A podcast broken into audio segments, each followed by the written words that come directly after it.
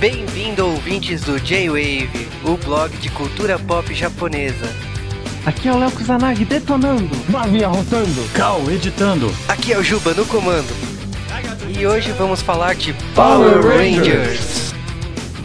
No episódio de hoje falaremos sobre Mighty Morphin Power Rangers, Power Rangers o filme, Power Rangers Zero, Power Rangers Turbo, Power Rangers no espaço, Power Rangers Galáxia Perdida, Power Rangers O Resgate, Power Rangers Força no Tempo, videogames.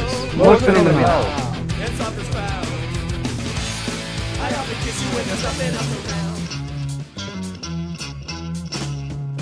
Muitos tweets, muitos comentários no blog, muitas mensagens no MSN. Mas como foi a repercussão do J-Wave 1 sobre live action japonês? Bom, diferente de você e do Léo, eu não recebi nenhum tweet sobre o assunto, ninguém me segue. Tristeza, hein? Eu sou uma pessoa solitária. Eu quero agradecer ao Joey do Rádio Animix, quero agradecer o Júnior Fonseca da Anime Pro e a New Pop por mandarem mensagens de apoio e terem curtido o podcast. Também quero agradecer o Alexandre Lancaster do Maximum Cosmo por ter apoiado e curtido e até criticado um pouco o Cal por ter falado da franquia Robotech e Macross.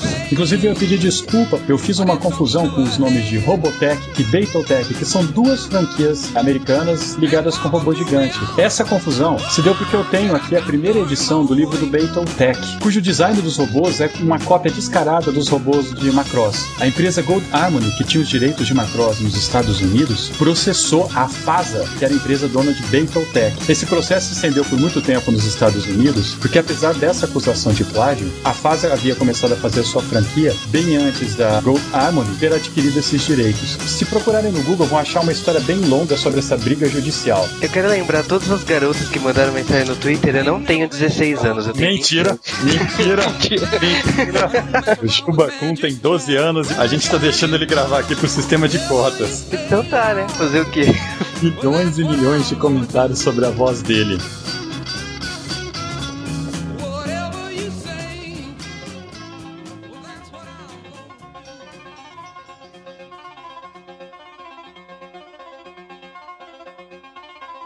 Primeiro e-mail do Bruno Oliveira. Parabéns, ficou muito bom, um dos melhores pods que eu já ouvi. E vou continuar. O espaço entre os assuntos, as músicas encaixaram bem com o assunto, em pauta, informações foram boas. Apesar de não estar em ordem cronológica, ficou show. Parabéns, continue com o pod. Sucesso, abraços. Ryo do J-Station. Pô, adorei, muito legal, todos os assuntos que vocês falaram. Senti falta de informações sobre o live americano de Battle Royale, porque amo os filmes japas. Só o primeiro. O segundo. Tá, por que, que a gente não falou de Battle Royale? Battle Royale ele não é baseado em mangá. O mangá ele veio depois do filme. Aliás, ele é baseado no filme e no livro original. Foi uma questão de escolha de pauta. O live americano do Battle Royale ele foi anunciado por uma empresa pequena, mas depois do anúncio não teve nenhuma notícia sobre roteirista, sobre diretor, sobre elenco. É uma pena que esse filme esteja ganhando versão americana. Eu acho que não era necessário, porque vai colocar pessoas de 36 anos no papel de adolescente. Mas esperemos alguma notícia aí. Eu acho que não vai rolar esse filme. Renata Siciliano, passei horas ouvindo vocês no domingo e me senti menos solitária. Muito legal. Fico realmente feliz por você, Renata.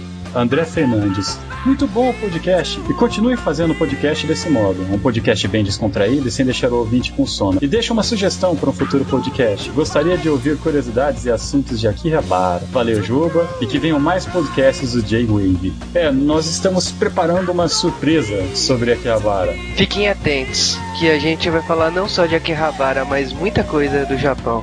É, agora eu vou ler o e-mail da Miyuki, que é gigantesco. Eu vou só falar alguns pedaços. Queria dizer que gostei muito do seu podcast. Na verdade, estava procurando no Google por informações de um dorama e acabei deparando com a sua primeira edição do podcast sobre live actions. Não pude resistir à curiosidade e ouvi. Gostaria de falar algumas considerações de mangás e animes. Queria fazer um comentário sobre Gantz, deixando o meu lado fangirl de Arashi de lado. Tenho boas expectativas a respeito. Pude perceber que tanto Nino quanto Matsuken estão bastante ansiosos justamente pelas adaptações do diretor em relação à história original, uma vez que eles estão estudando a obra por meio dos mangás e o material que lhes foi fornecido, e estão fazendo treinamento e cenas de luta. Olha, Miyuki, eu gostaria de falar que qualquer produção em mangá, comics, os atores sempre falam que estão treinando, estão fazendo o máximo que podem para se caracterizar. Temos o péssimo exemplo de Dragon Ball Evolution, que o elenco falou a mesma coisa. Então, falar que estão estudando, beleza, mas a gente só vai saber se o filme vai ser fiel ou não quando ele estiver no cinema. Aí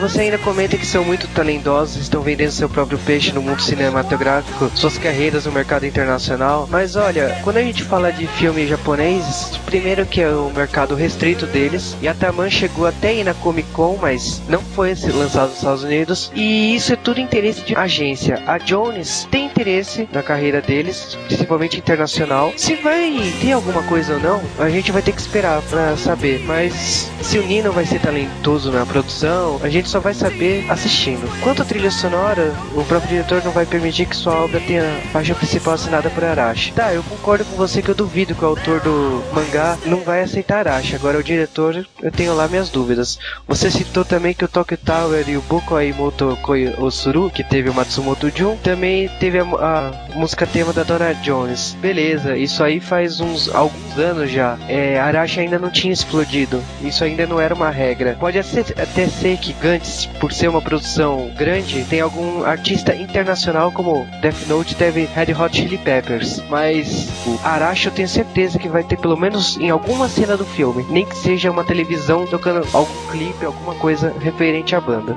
Ela também falou uma coisa excelente que a gente não abordou. Ela ficou um pouco intrigada de quem que vai fazer a Kishimoto no filme do Gantz. Cara, falar de Kishimoto é uma situação bem complicada. Tudo que tudo que ela faz no, no mangá e no anime é, é seria um pouco embaraçoso falar no, no podcast. Então, por isso que não tocamos no assunto. Foi realmente muito bem levantado esse ponto, Milk. Nós também pensamos o que será feito, mas a minha opinião é que será cortado ou vai ser tornado tão leve que não se torne reconhecível. Eu espero profundamente que eles achem uma japonesa. Que top! e eu dispenso a cena do cachorro. Mas beleza, valeu, Miyuki, e até a próxima. Valeu a todos vocês que comentaram e comentem, mandem e-mails pra gente. O e-mail é jwavecast.gmail.com. Manda e-mails, pessoas.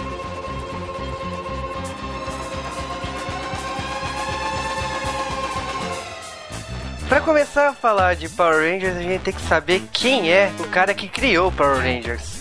Ryan Saban, um israelita que teve sua infância no Egito e se mudou para a França e lançou a Saban Records. A Saban Records foi quem fez a música de she e He-Man. O sucesso de Bioman e Gabin na França fez que o Ryan Saban quisesse lançar uma série do mesmo naipe nos Estados Unidos. Mas como nós sabemos, herói japonês não rola nos Estados Unidos. Então veio Power Rangers. Em 1986, a Ban já tinha tentado levar uma série nos Estados Unidos, que foi Bioman. E Bioman foi exibido nos Estados Unidos com uma dublagem cômica, e foi um enorme fracasso. E em 1987, Ryan Saban tentou levar Metalder para os Estados Unidos foi um fracasso, porque também nenhuma empresa americana queria apoiar um projeto desse. Em 1994, por causa de Jurassic Park, do Steven Spielberg, a Toei ofereceu pro Ryan Saban lançar Zio Ranger nos Estados Unidos, que é sobre dinossauros. Mas o Ryan Saban falou que cinco japas num seriado nos Estados Unidos não vai rolar. E a Toei falou, beleza, tira os japoneses. Foi a ideia brilhante da Toei. Foi a ideia da Toei, não foi uma ideia da Saban. Aí foi feito o primeiro piloto de Power Rangers, que a Trini era era negra nessa versão. Pintaram ela? Não, era uma atriz negra. O piloto foi aprovado, mesmo com alguns efeitos muito toscos, e mesmo oferecendo para todos os canais, ninguém queria. Até que um dia que a Margaret Loesch, da Fox, falou: Olha, todo mundo aqui da empresa achou esse seriado um lixo. Mas esse programa pode ser mal feito, mas tem personagens criativos. Por que não tentar? E aí, Power Rangers estreou no dia 30 de outubro de 1993, batendo recorde de audiência.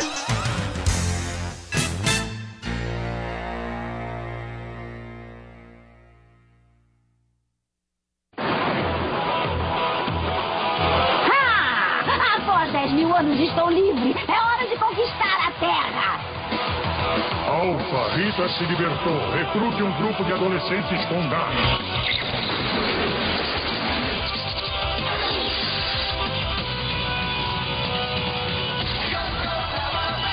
Primeiro episódio de Power Rangers era o Zordon chamando Alpha falando Alpha, Rita Repulsa foi liberado. Busque cinco jovens com garra. A grande marca dos Power Rangers é tudo muito politicamente correto. Até porque Se a- todo grupo tem uma japonesa, um negro, um nerd, um cara que luta karatê e uma patricinha. E é engraçado que eles sempre foram amigos. Eu tô assistindo de novo e é uma série que parece Chaves. Você passou tanto, passou tanto na televisão e é tão trash quanto.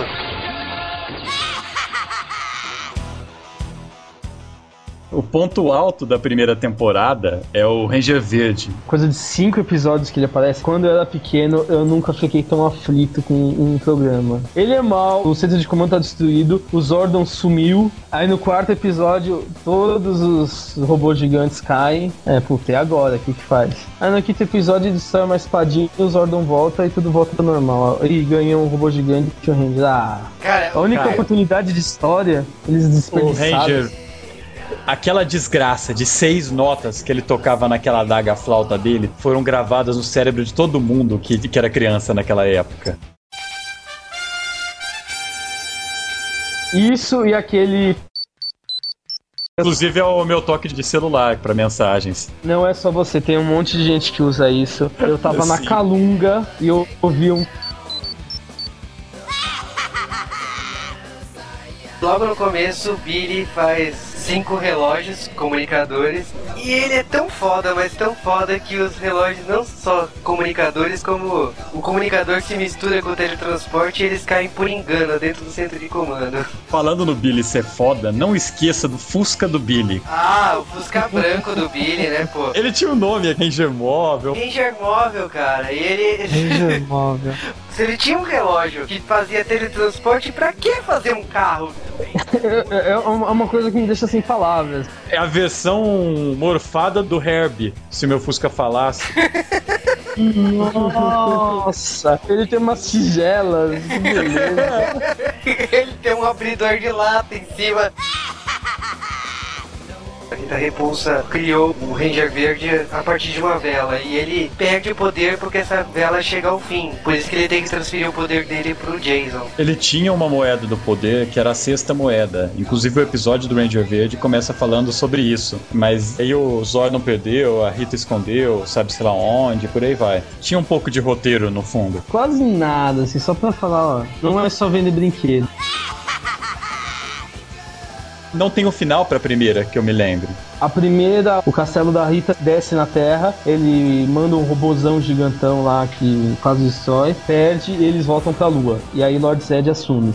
Lord Zed assume no começo do segunda, que a Rita pensando num plano, aparece o Lord Zed. Eu acho que ele, até expulsa a Rita ou prende ela, não é? Algo assim tipo. É, então, o Lord, o Lord Zed chega na segunda temporada e ele expulsa a Rita, descontente com o trabalho da feiticeira. Não sei porquê, né? Ela ficou presa durante 10 mil anos, né? Que serviço útil ela fez nesse período. E ele faz uns upgrades nos bonecos de massa. Ele coloca um Z que qualquer soco no meio daqueles Z, os Então. bonecos de massa desmancha. Pense de criança agora. Aparece aquele cara com músculo e lâminas grudadas em todo o corpo, carne viva e lâminas, o cérebro exposto, aquela máscara mó aterradora. Ele joga os bonecos de massa. Os Power Rangers não dão conta dos bonecos de massa, que são os capangas. Ele destrói os Zords. Ele faz um inferno na hora, cara. Você olha pra aquilo lá, primeiro episódio. E esse cara é muito foda. Não, ele é foda, pô. Acabou com os Zords, acabou com tudo. Power Rangers tá na. Fudeu, né? Fudeu. O Zordon falou assim: agora vem os novos Thunder Zords. E aí vem de novo a outra pergunta de lógica. Se o filho da puta tinha esses Thunder Zords guardados, por que, que ele não usou de que ele não cara? usou ele? Se não me engano, os Thunder Zords eram os, os originais, eles andando, caiu um trovão, eles viravam os novos. É uma revelação bombástica. Nessa época, a Saban e a Toei estavam conversando em usar a série Die Ranger, a série original. E o que, que eles iam fazer? Eles iam fazer todas as cenas de robô no Japão. E o robô que mais tarde seria do Tommy, que é o Ranger branco, ele se encaixaria nos robôs do Zio Ranger, né? Que é os os robôs do primeiro ano. Os dinossauros iam se encaixar com o tigre do segundo ano. Tem uma imagem disso, saiu no livro de ilustração no Japão, como seria o robô com o tigre e os robôs do primeiro ano, mas a Saban falou não. não queremos gastar tanto dinheiro assim e fazer todas as cenas no Japão. Então eles decidiram usar robôs novos, os Thunders, que eles batizaram de Thunderzords, e ficou por aí, né? Não quiseram usaram gastar. as roupas velhas. E é legal que nos primeiros episódios eles ainda estão usando imagens ah, japonesas. Aí quando o Thunder Megazord aparece, não aparece os dois confrontando diretamente. Aparece uma versão visão de primeira pessoa do, do robô segurando a arma e, no, e dando golpes. E o robô tomando os golpes. Monstro e robô nunca se encontravam em cena. Aí finalmente pararam com essa palhaçada que usaram as cenas de robôs do, da Game. No segundo ano foi quando eles começaram a usar mais cenas nos Estados Unidos, em vez de usar tanta cena do seriado japonês. Era impressionante como os bandidos só atacavam em dias de sóis nos parques de Alameda dos Anjos. Né? A Alameda dos Anjos é uma cidade paradisíaca, mas quando aparece um monstro vira um canyon, né? Um deserto. Vira uma pedreira, cara. Vale lembrar nessa época, o ator do Tommy, ele foi convidado pela Saban a fazer um projeto piloto chamado Cybertron. Cybertron era a adaptação de Metalder e o, o ator do Tommy foi fazer o papel Ryan Steele. E Cybertron não deu certo, o nome já era registrado, porque é o planeta dos Transformers, nome infeliz para colocar na série, e esse projeto acabou virando VR Troopers anos mais tarde. Por algum motivo acharam que era uma boa ideia colocar dois Metal Heroes completamente diferentes de Metal Order numa em bagunça. Os nossos Rangers estão tudo bom e tudo bem, e tem uma certa rixa entre os atores que faziam os Rangers e a produtora. E essa rixa fez com que Jason, Zack Trini fossem escalados para ir numa conferência de paz na Suíça e eles tinham que trocar de lugar, né? Porque teletransporte não existe, né? As desculpas pra tirar personagem de Power Rangers, a primeira, digamos, a o primeiro arco, são as coisas mais toscas. A Kimberly tem que ir lá fazer um campeonato de não sei o que, os outros ficam mais velhos. Isso não impede ninguém de ser Power Ranger. Não, olha o Tommy aí, 50 anos, é Ranger até hoje. Aí entra Rock, Adam e Aisha. É importante frisar que, tipo, pra essa transição, eles colocaram o Jason, o Zack e a Trini como figurantes, assim, é, nos episódios, pra apresentar o Rock, Adam e a Aisha, eles eram os amiguinhos dos, am- dos Power Rangers. E pra não criar esse atrito, eles usavam figurantes pra aparecer o Jason, o Zack e a Trini, pra não colocar os atores na mesma cena. Era uma coisa grotesca quando isso acontecia em cena. Coincidentemente, eles foram escolhidos para ser os novos Power Rangers depois. Que coisa esquisita, né? Um belo dia eles saem da caverna sem capacete, Eles nunca abriram o lacre do capacete na rua. Nunca. só abriram pra aparecer, pra, nossa, vocês são os Power Rangers. E tem o casamento de Rita Repulsa com o Lord Zed. A Rita Repulsa fez uma poção do amor pro Lord Zed. E aí Só tem que- um dos momentos mais Fala. incríveis da série, né, cara? A troca da atriz de Rita Repulsa. Que aí quando a Rita Repulsa volta, eles ainda usam lá as cenas de Zyuranger. Aí tratamento de beleza. Eles põem a mulher toda de verde, colocam picles nos olhos dela, aí uma. Nossa, estão lindas, estão maravilhosas. Aí sai a atriz Machiko Soga e olha o nome da atriz que faz a Rita Repulsa. Carla Pérez. Que coincidência infeliz. Não, com aquele vestido todo eu não reconheci. É. eu nunca vi ela dançando tchan, né? Foi quase na mesma época, não foi, cara? Foi na mesma época. Aí, ó, tem conspirações. Ela pegava um avião e fazia, vinha fazer shows do Chan. O negócio dos Power Rangers antigos, todos eles eram bem estereotipados. Eles tinham um mínimo de personalidade possível pro. Porque a ideia deles usarem roupas de cor diferente é para as crianças já reconhecerem. Eles não precisavam ter personalidade. Só que os caras escrotaram com esses Rangers novos. Então, por exemplo, tem o, o Rock. Eu nunca imaginei uma pessoa com personalidade negativa. Ele é um vácuo de personalidade. O que que o Jason foi, o, o Rock não representou nada. É, a mesma coisa da Aisha. A Aisha, tipo, a Trini tinha uma diferença com a Kimberly, ela tinha o estilo Tinha. dela. Mas Tinha. a Aisha, whatever. O Adam, que a galera gosta muito. Eu, eu tento entender, porque ele também não tinha personalidade. Ele foi ter depois É, no filme.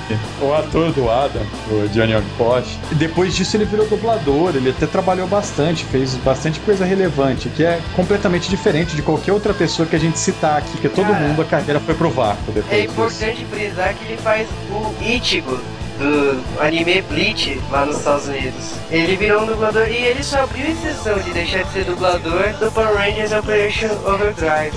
Foi a comemoração dos 15 anos, né? E tem um episódio muito trash que eles entram numa mansão que eles perdem os poderes, que não funcionam os morfadores. E aparecem uns 30 monstros lá, tipo. E é a coisa mais trash que eu já vi na minha vida, porque a Rita Repulsa e o Lord Zed crescem os monstros e eles lutam. O robô luta no vazio e, tipo, só aproveitam as cenas de destruição dos monstros. Então você vê 30 monstros destruídos que é cenas que você já viu. Mas isso na segunda temporada é comuníssimo. Tem vários, várias vezes que eles vão ah, revive esses cinco monstros aqui. Os bichos aparecem, vão lá, matam, acabou. Tudo cena que você já tinha visto antes.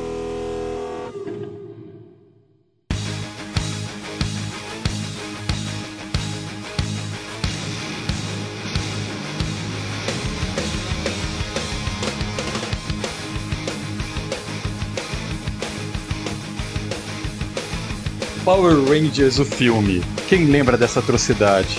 Eu lembro que quando eu, eu teve uma. Eu fiquei com febre nessa época. Aí eu lia muito uma certa revista que do Tato ler que. Nossa, Power Rangers, o filme vai ser legal, vai ser legal. Eu tava com febre e comecei a alucinar que eu tinha matado os Power Rangers. Aí eu fui ver o filme, né? Aí eu, puxa, eu devia ter matado os Power Rangers. Eu lembro que eu via na Fox aqueles making offs, aquelas cenas curtas do cara dando entrevista. Eu via aquelas armaduras deles, eu ficava super animado, falando, nossa, que coisa legal. Começou o filme, a primeira cena deles morfados, o Rock me liga uma lanterna no, no olho dele, me liga um farol de carro. Não, o dele é infravermelho, eu acho que é a Aisha que liga. E na época que passou o filme, a série é, ainda não havia passado no Brasil, a série com os atores novos. Então, quem diabos são esses caras? Cadê o Jason? É. É. Ficava todo mundo se perguntando quem eram aquelas pessoas, né? Você sabe o que é o mais É que- legal? O filme estreou nos cinemas e eles não trocaram as vozes. A primeira dublagem de Power Rangers do filme, o Rock tem a voz do Jason, o Adam tem a voz do Zack e a Aisha tem a voz da Trini. É a coisa mais trash que eu já vi. Porque Power Rangers tem todo o time de dublagem do Capitão Planeta, se vocês pararem pra lembrar, cara. Isso é uma coisa assustadora. E faz muito sentido, né? Porque são cores se juntam, né? Só não formam o Capitão Planeta, formam um robô gigante. Você sabe quanto Também. foi o orçamento de Power Rangers do filme? 15 milhões de dólares. Você sabe quanto ele faturou? 66 milhões de dólares. E você Criança reclamando é um bicho burro, né? Eu acho que pra Porque mim o- a melhor coisa do filme é a Dulce, é a Dulce. A Verdade. mulher que dá os superpoderes pros Rangers de novo. Eu Verdade. nunca vi- Eu nunca vi uma pessoa com tão pouca roupa e, e lutando tão bravamente.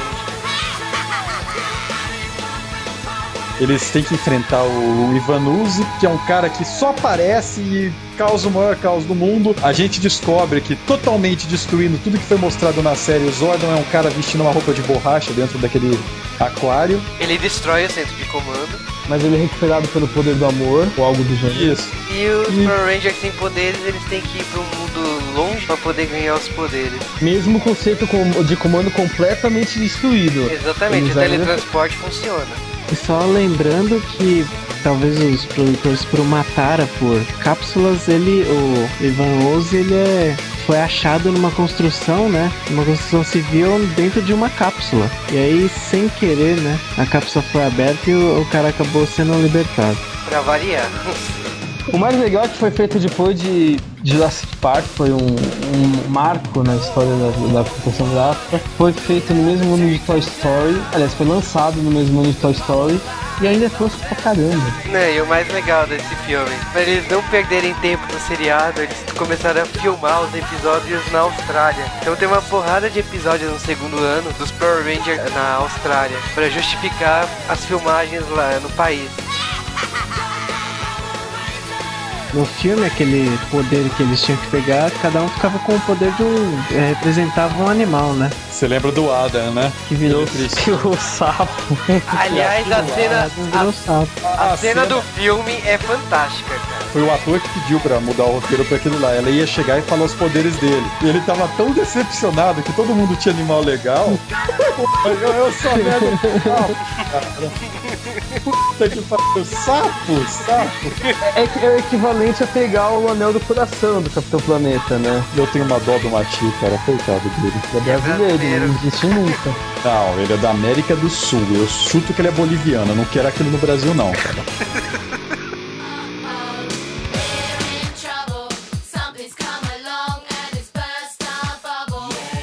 Terceiro ano de Power Rangers. Eles pegaram e ignoraram quase tudo do filme. Tanto que agora a Rita Repulsa tem um irmão, né? Rito O Revolto. Rito e o pai que se chama. Dom Ritão. Eu adoro os nomes, cara. Eu adoro.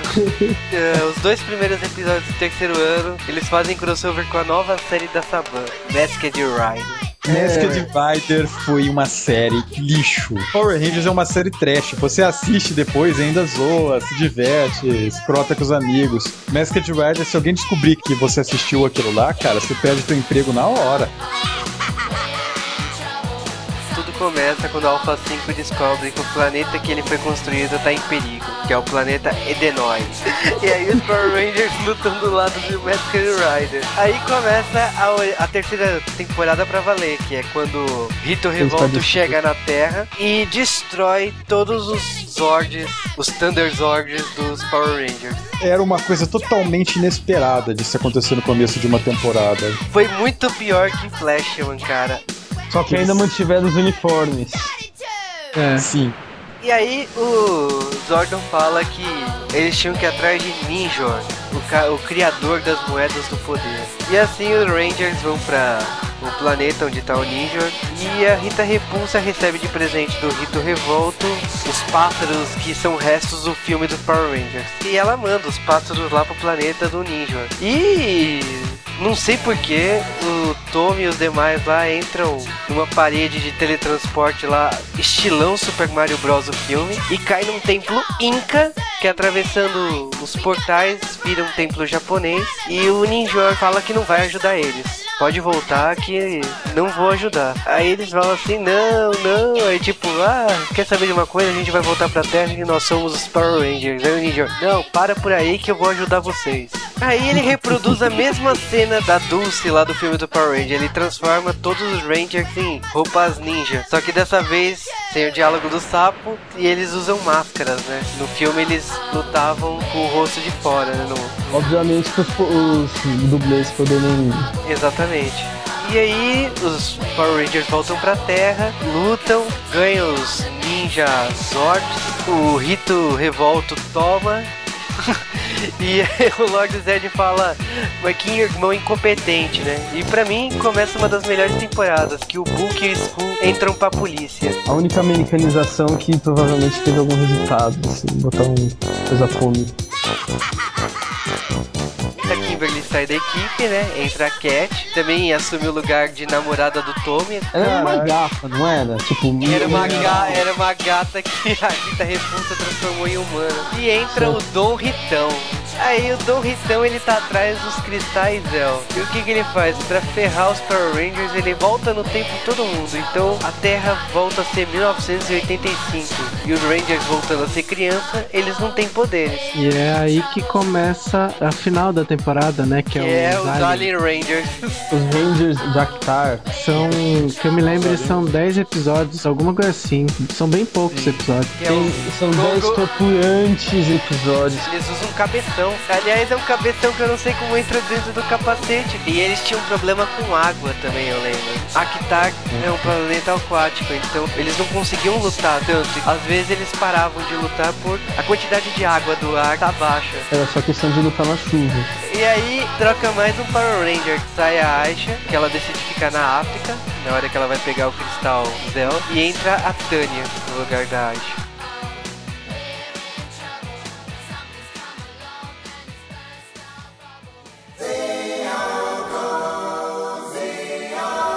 Power Ranger Zell foi baseado em Oranger e por causa disso que Oranger teve cenas de luta em praias, a Alameda dos Anjos virou uma praia. E tudo começa eles trazendo o Cristal Zell e o Goldar explode como centro de comando.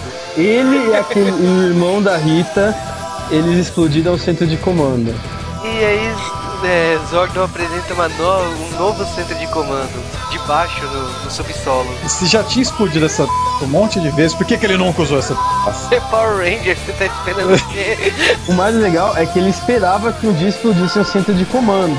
É, e aí Power Ranger se inspirou na Batcaverna, por causa que o centro de comando tinha as roupas antigas dentro de uns. Não. Como tinha cinco Zell Rangers, tinha que sair um. Obviamente, quem foi? O Billy. E aí chega o Império das Máquinas e faz a mesma coisa que o Lord Zed fez no passado, que é expulsar o Lord Zed e a Rita da Lua. Por causa da explosão do centro de comando, o Rito Revolto e o Goldar, eles perdem a memória. Os Booksku pegam eles, vão morar com eles e eles ficam dentro do armário do Booksku. Nessa época eles viraram detetives, né? Eles queriam descobrir a identidade de Power. Chega uma pirâmide gigante que é o Trey, o Ranger dourado, e ele fala que vai ajudar os Power Rangers, mas ele não pode ficar aqui, que ele é do planeta Triforia. E ele tenta passar os poderes pro Billy, mas o Billy tava no momento da explosão e os cristais Zell ignora ele. Então o Tommy decide chamar um membro do passado, Jason. O legal é que eles ficaram tipo seis episódios, assim, tinha o Ranger dourado, pra descobrir que ele era alienígena. É, e é mó legal, né? Por causa da praia, o Ernie que tinha um bar dentro da escola, ele abriu um bar na praia. E aí o Billy, o ator do Billy processa Satã. E aí o que acontece? Pra justificar a saída do ator, Billy vai pra Kitar. E tem uma namorada no Star. Ou seja, Billy gosta de mulheres com cabeças estranhas. É no final de Zell, a Rita repulsa e o Zed voltam. Aí tem. Aí eles ficam brigando eles, o Império das Máquinas e os Power Rangers. E num desses momentos, eh, a Saban tenta fazer a, a própria cena de robôs deles. Eu não tenho palavras pra dizer o quão tosco era. Eu vi quando eu tinha não sei quanto. Eu falei, meu, isso é espuma. Eu que consigo ver. Eles usaram os brinquedos. Você tem noção disso?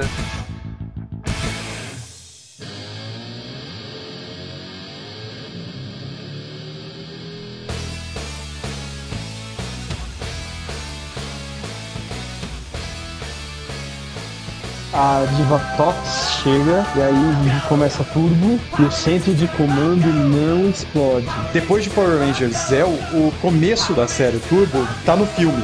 O filme funciona quase como um episódio piloto. Na verdade, a série começa exatamente depois do filme. O Zordon e o Alpha tiveram que viajar para o planeta Eltar, que é o planeta do Zordon. E Tá. entra a Dimitria, a nova mentora dos Power Rangers. A Saban decide trocar todo o elenco. o Tommy escolheu o TJ, a Cat escolheu a Cassie, a Tânia escolheu a Ashley, O Ju- escolheu o, o. Justin. Não, então, o Justin ficou, o, o molequinho de 12 anos ficou.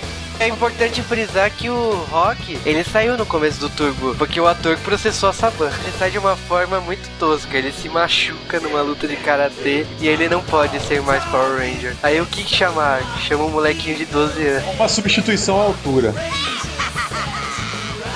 Tem duas coisas importantes sobre Turbo. O Ranger Fantasma, que é um que atravessava paredes, tudo. Nunca ninguém fala quem é ele, o que, que ele tá fazendo na série.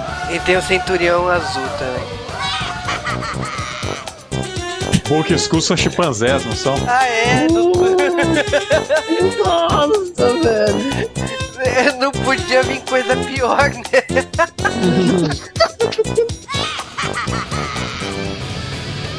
No final do Power Rangers Turbo, a Divatox foge por causa de uma ordem. Não, você tá esquecendo da parte mais importante. Centro de comando explode. Os Zords vão pro saco. E a Divatox É, foge e, a- e com tudo destruído, todos entram no ônibus espacial e partem pra ir atrás do Zordon. E o só o Justin fica na o Terra. Justin fica na Terra. Porque ele é menor de idade, não pode voar de foguete. Pilotar robô gigante de boa, mas O legal é que providenciou o foguete pra eles irem atrás do Jordan é a Nazada. Eu gosto muito dos nomes dos, dos Power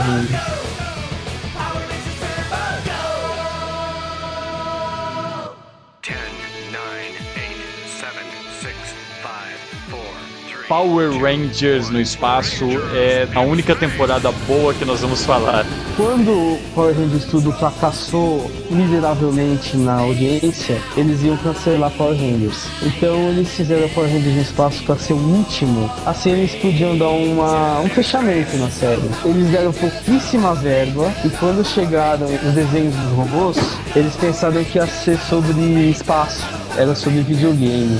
Vamos fazer sobre espaço, vamos regravar não sei como e conseguiram fazer uma série boa. Tudo começa com o Espectro Negro que ele captura os órgãos e faz um covil de vilões, né? Rita Repulsa, Lord Zed, Divatox, Império das Máquinas, Dorritão, Astronema, tá todo mundo lá. Essa série começa com 4 quintos do elenco do Turbo. O novo Ranger azul era o Ranger Turbo Vermelho, antes de perder os poderes. Rangers no espaço é cheio de participações especiais, né?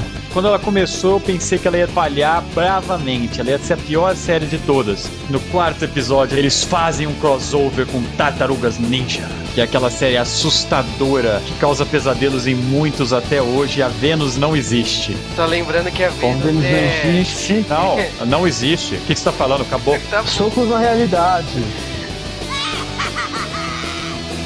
Tem a aparição do Ada, inclusive, quando o Carlos, que é o Ranger negro, começa a desistir de ser Ranger negro. Ele de alguma maneira consegue restaurar a moeda do poder dele.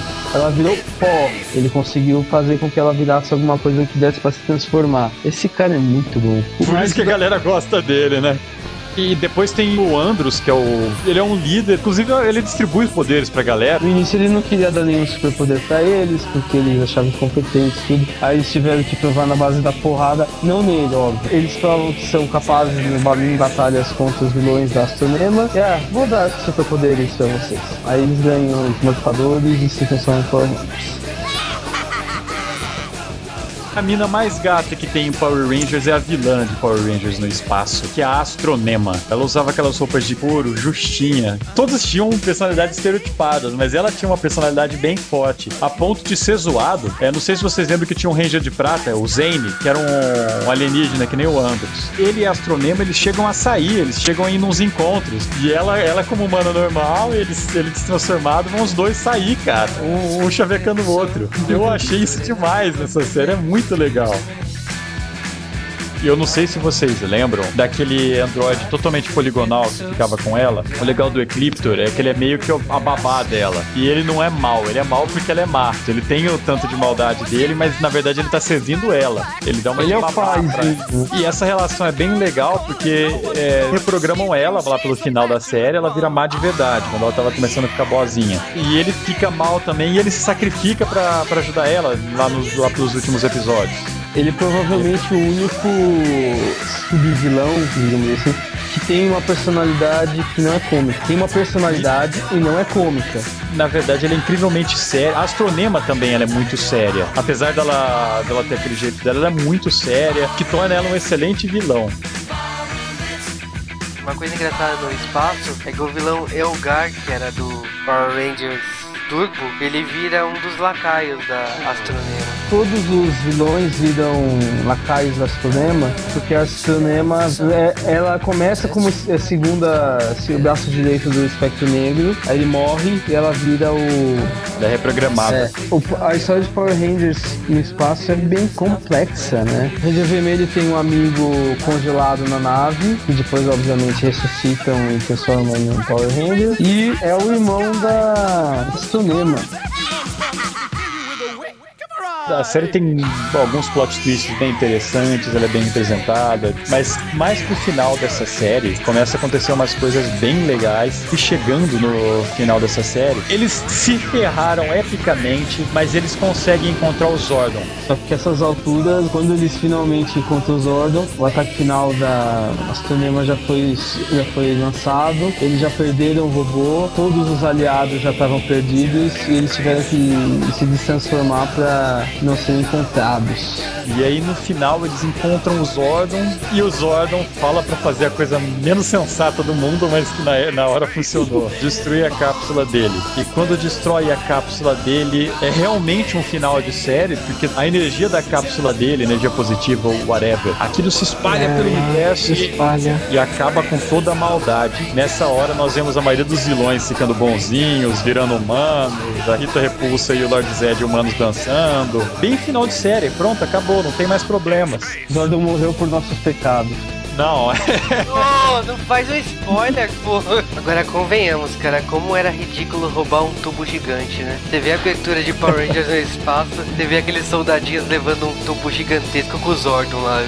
pior que se você parar pra pensar hoje em dia, ela não foi tão foda assim, mas é que só tinha merda. né? Comparado com o que tinha antes, né, cara? Cara, tinha história, tinha desenvolvimento dos personagens, tinha revolucionário em Power Rangers.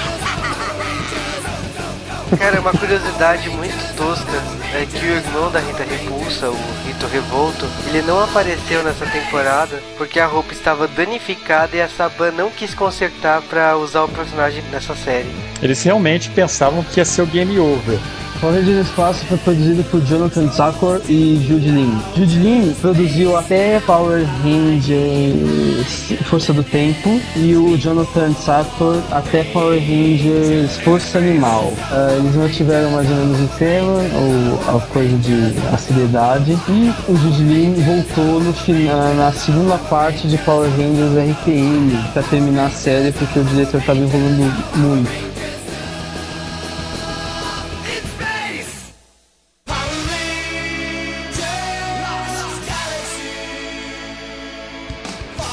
Rangers na Galáxia Perdida, o que nós não temos pra falar sobre isso? Que é bom. Galáxia Perdida é uma série que começa depois do que teria sido o final de Power Rangers. Zordon já morreu por nossos pecados, toda aquela saga acabou, está concluída, não tem mais por que continuar. O mal do- da galáxia foi, foi extinguido, dissipado, e mesmo assim, tudo continua. A Terra faz uma nave espacial gigante para mandar viajando pelo espaço. Não contentes com uma temporada de Power Rangers no espaço, querem fazer uma segunda. As pessoas são escolhidas a dedo para entrar naquela nave. O Ranger Vermelho não havia sido escolhido. Ele entra pela bagagem. Eu lembro que uma velhinha tá sendo assaltada, rouba um ticket dela pra viajar. Ele vai lá, resgata, dá pra velhinha. Ela, nossa, você é um garoto jovem, forte. Você que deveria ir, não eu. Tchau. Todas as pessoas são escolhidas perfeitamente. O que que diabos o Book e o Skull fizeram pra ser escolhidos?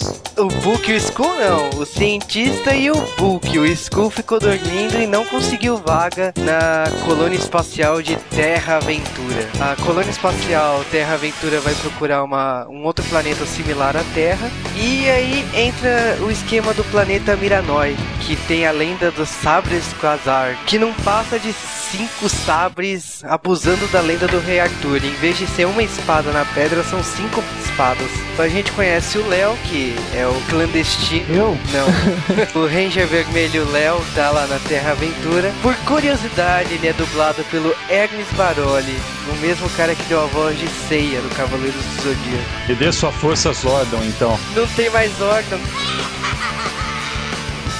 Eles estão lá treinando na lua e de repente aparece uma garota chamada Maia com os trajes tribais rolando a ladeira lá da lua sem nada respirar ar. Aliás, os soldados também estão lá. A lua tem ar mesmo, qualquer um anda por lá, né? E ela fala que tem que eles têm que salvar o planeta dela, o Miranoi. E o Léo, que se disfarçou de soldado, topa aceitar ela e vão para Miranoi. Ele, o Mike, que é o irmão dele, o Kai, que é um japonês que tem raiva do Léo, a Kendrix, que é uma loira um pouquinho nerd, que é- vai ser a Ranger Rosa. E eles vão lá, começam a lutar com um monte de soldado aleatório. Eles veem lá cinco espadas e empunha as cinco espadas. Só que o Mike, que é o irmão do Léo, puxa a espada. O Léo toma na pra variar. O Mike vai cair lá no abismo na hora que o golpe lá dos vilões abre um buraco lá na terra. O Mike, em vez de pedir pra salvar ele, ele levanta a espada e fala: salva Quasar. E lembrando que enquanto isso, Kai vai atrás deles com a nave da série anterior, Power Rangers no espaço, junto com o mecânico. E é muito engraçado, o mecânico gritando Mike. Eu falei, cara, ele acabou de entrar na série. Como assim? Os cinco empunham espadas e se transformam em Power Rangers na galáxia perdida. O vilão dessa série, se eu não me engano, é o Scorpius. Como que esse desgraçado não foi vaporizado pelos Zordon? Isso é explicado? Porque ele estava numa Por viagem galáxia tempo. muito distante. O que interessa é que ele não foi pego pelo mal. Eu era muito feliz com a Imperatriz do Mal sendo a Astronema. Agora tem a desgraçada da filha do Scorpius. Traquina. Esse é nome de bolacha, não é? Sim. O que é interessante assim é que várias coisas de, do espaço eles resgatam. Por exemplo, um dos vilões mais lembrados em Power Rangers no espaço é o Psycho Rangers. E os Psycho Rangers voltam no Galáxia Perdida. A Ranger Rosa, quando, é, entre aspas, morreu na série, ela foi substituída também pela Astronema. Carone. É interessante falar que a Astronema, a Carone, ela só foi chamada em Power Rangers na Galáxia Perdida em cima da hora, né? Porque quem ia substituir ela seria a Cassie Chunk, o nome da atriz é Patrícia J. Lee, que foi a, a Ranger Ela- a Turbo Ranger Rosa. Rosa. E a Ranger Espacial Rosa. Mas ela meteu um processo na Saban e as pressas chamaram a Carone pra substituir. Foi a melhor coisa que poderia ter acontecido com aquela série, porque aí deram um motivo pra eu assistir. É, você quase não é apaixonada pela Carone. A temporada no, no espaço, ela também tem um aquele Ranger com Zord de touro. Na verdade, Lembrar. quem era o Defensor Magna? O Defensor Magna é o Mike, o irmão do Léo. Durante a série, os monstros vão danificando a nave, eles vão perdendo uma a uma as turbinas da nave. Eles chegam perto de um planeta, mandam todos os tripulantes por naves de emergência para esse planeta. A Traquina, transformada, luta com o vermelho. A hora da luta final, o vermelho tá destransformado, ele rasga a camisa e ele tá com toda aquela desgraça de óleo por baixo, brilhante. Nessa batalha final, a Astra Mega Nave explode por nenhum motivo. Descobre que o planeta é da nós. O planeta volta ao normal. A Ranger Rosa que tinha morrido volta. A atriz foi afastada da série, tem um motivo, ela tava com leucemia. E essa temporada ela termina terminada, né? Ela, diferente de todas as outras, ela tem começo, meio e fim próprio.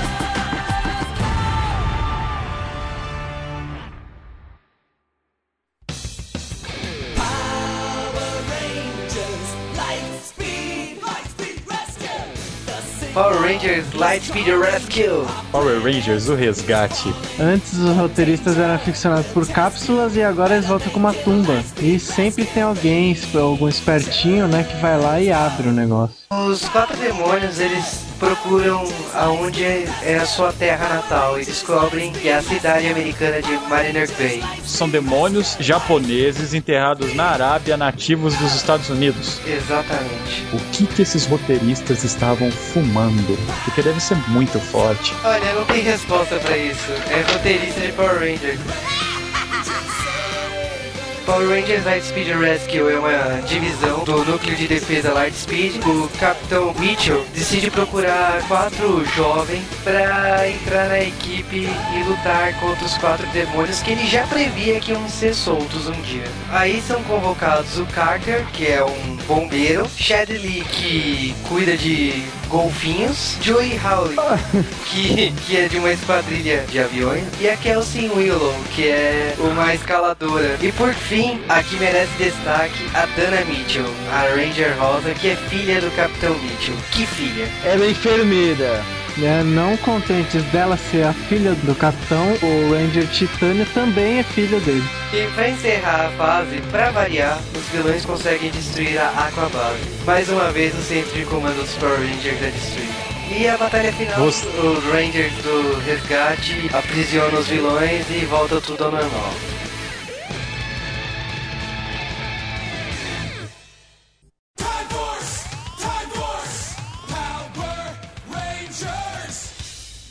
Power Rangers Força do Tempo foi a última série feita pela Saban. Ele é basicamente uma cópia do original Midnight Sentai Time Ranger. Começa com os cinco viajantes no tempo voltando pra resgatar o vilão que fugiu coincidentemente para 2001. No processo, o vermelho morre. E aí eles voltam no passado e encontram um cara com DNA compatível ao cara que morreu há mil anos a- na à frente pra ser o novo Power Ranger vermelho. Aí o vermelho tem que provar pra galera que ele é, ele pode ser um Power Ranger, tudo, porque ele é um rico mimado. Claro que ele prova no final, ele arranja o centro de comando para eles, que isso consiste numa torre de relógio abandonada. O Hansik é o grande vilão do futuro, que ele veio pro passado com o objetivo de destruir o futuro. E quem salta ele, e é a grande vilã da série, é a Nadira, que é uma personagem de cabelo rosa. A cidade que eles defendem é Silver Reels. Eles também têm um ajudante robô, que é a Coruja Circuito. Todos os robôs eram despachados do futuro para lutar contra os robôs gigantes. Quando eles explodiam, eles ficaram pequenininhos em cápsulas para serem aprisionados de novo pelo, pela força do tempo. Agora, temos que lembrar como os robôs eram enviados pro passado. Era um robô que dava um tapinha na bunda dos robôs e eles atravessavam um portal e voltavam no tempo. Essa série dos Power Rangers é legal porque foi no auge do Matrix. Ela foi realizada em 2000. E por causa disso, os robôs tinham efeito bullet time.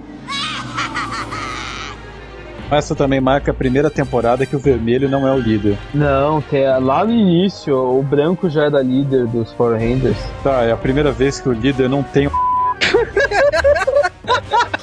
Essa temporada também tem o primeiro Power Ranger com cabelo verde. Isso é baseado na série original. Essa foi a primeira série que tem dois Rangers vermelhos.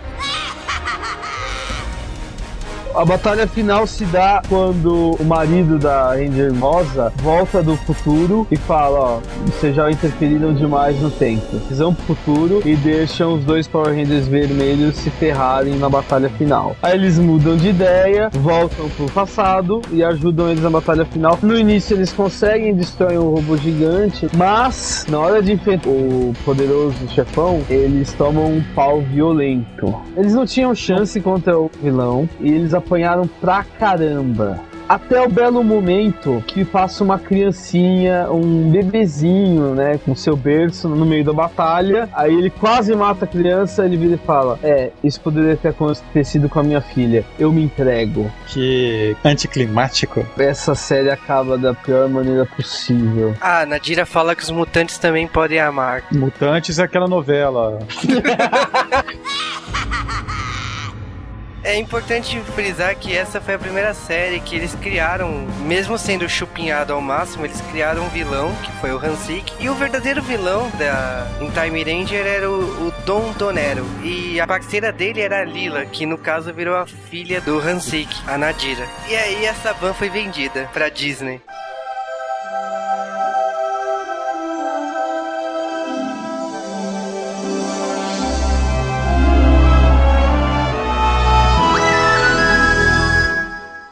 Um dia no futuro muito distante falaremos sobre as séries de Power Rangers produzidas pela Disney. Muito fenomenal.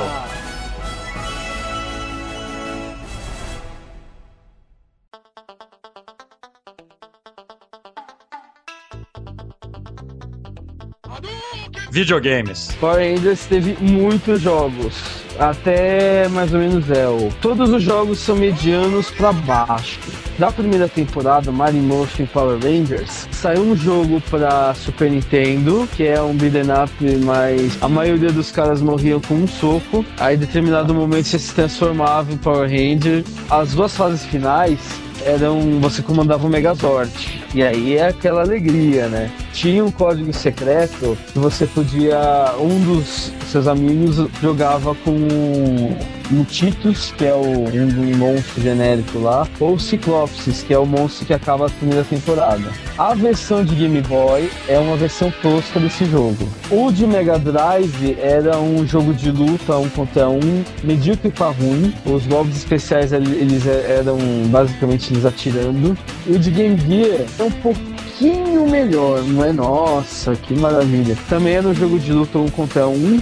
E para um portátil, provavelmente deve ser um dos melhores. Os jogos baseados em Power Rangers, o filme, o, o do Super Nintendo era mais legalzinho também. Era o primeiro com a engine, a engine reaproveitada. A do Mega Drive também é um jogo de luta que você vai andando. Ele é bem melhor do que o Super Nintendo. A versão do Game Boy é a mesma do primeiro Mario Morphin Power Rangers.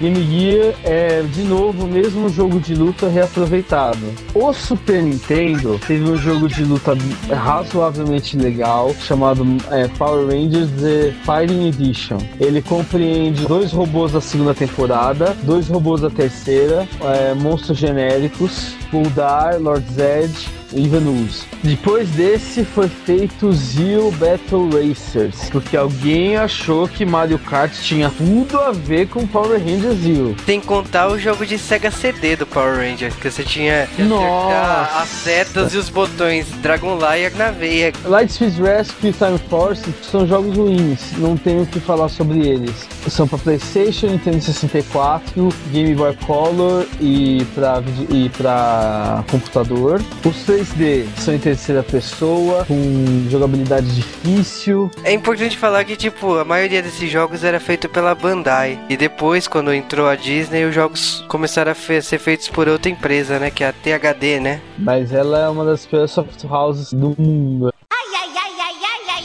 ai.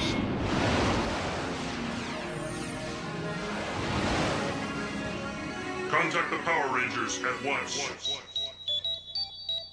E o que viraram dos atores que fizeram Power Rangers? Será que existe vida após Power Ranger? Se for pensar por esse lado, não. A Tui Twang, que interpretou a Trini, morreu num acidente de carro em 2001. A Kimberly, que foi interpretada pela Amy Jo Johnson, fez vários filmes independentes, participou da série Felicity e virou cantora country. Ela também fez a série canadense Flashpoint, que aliás ela anda fazendo essa série atualmente. O Tommy, nosso saudoso Ranger Verde, interpretado por Jason David Frank, virou um lutador de MMA. A carreira dele começou inclusive faz uns poucos meses e ele também é um lutador conceituado no meio das artes marciais. Ele tá no Hall da Fama do Karatê, olha só, é uma honraria que Chuck Norris tem. Além de ser faixa preta de sextudão em Karatê, ele é faixa preta em vários outros estilos. Nós tivemos também um- uma grande quantidade de dubladores aqui. É, os atores de Power Ranger muitas vezes acabavam de fazer a série e viravam dubladores. Se destacam nessa área o Johnny Young Bosch e a Patricia J. Lee, que fez Power Rangers Turbo e Power Rangers no espaço. A Patrícia J. Lee é a Cassia, aquela japonesinha. E o Johnny Young Bosch é o Adam, o que a galera gosta tanto. O John Young Bosch ele fez o Shotaro Kaneda,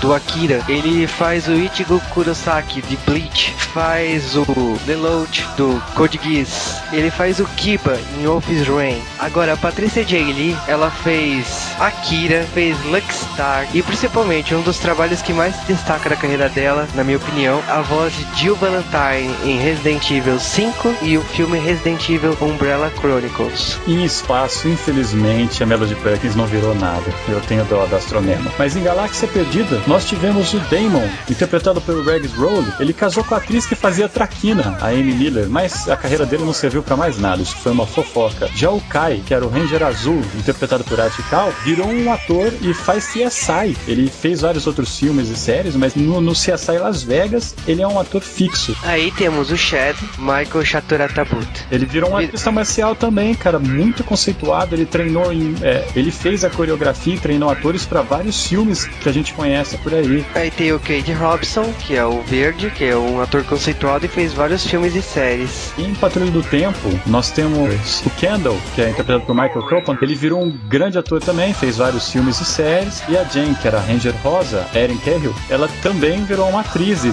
teve carreira. Dos outros, alguns viraram professores, como Billy, de Power Rangers, desistiram dessa carreira de ator. Alguns escreveram livros, como os atores que fizeram o Jason e a Aisha. E tem vários cantores no meio, mas a maioria das carreiras deles não é muito relevante.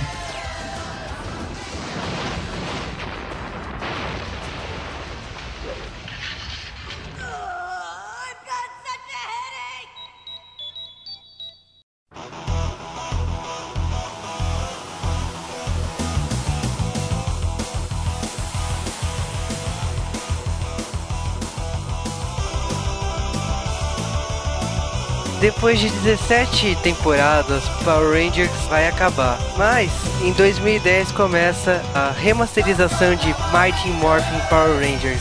em HD. Por quê? Para as pessoas que não se lembram dos shortinhos enormes que aquelas garotas usavam, vão ter que atualizar, porque é bem anos 90 aquilo lá, né, cara? Vão ter que colocar meia em todo mundo. A gíria de 2010 vai ser humor fenomenal. Sinceramente, você chegava na tua escola, na tua quinta, sexta série e falava isso?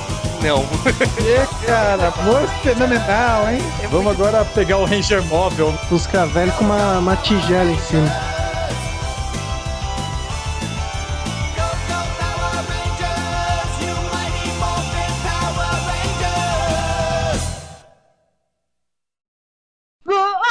Time and space. Ha ha ha ha!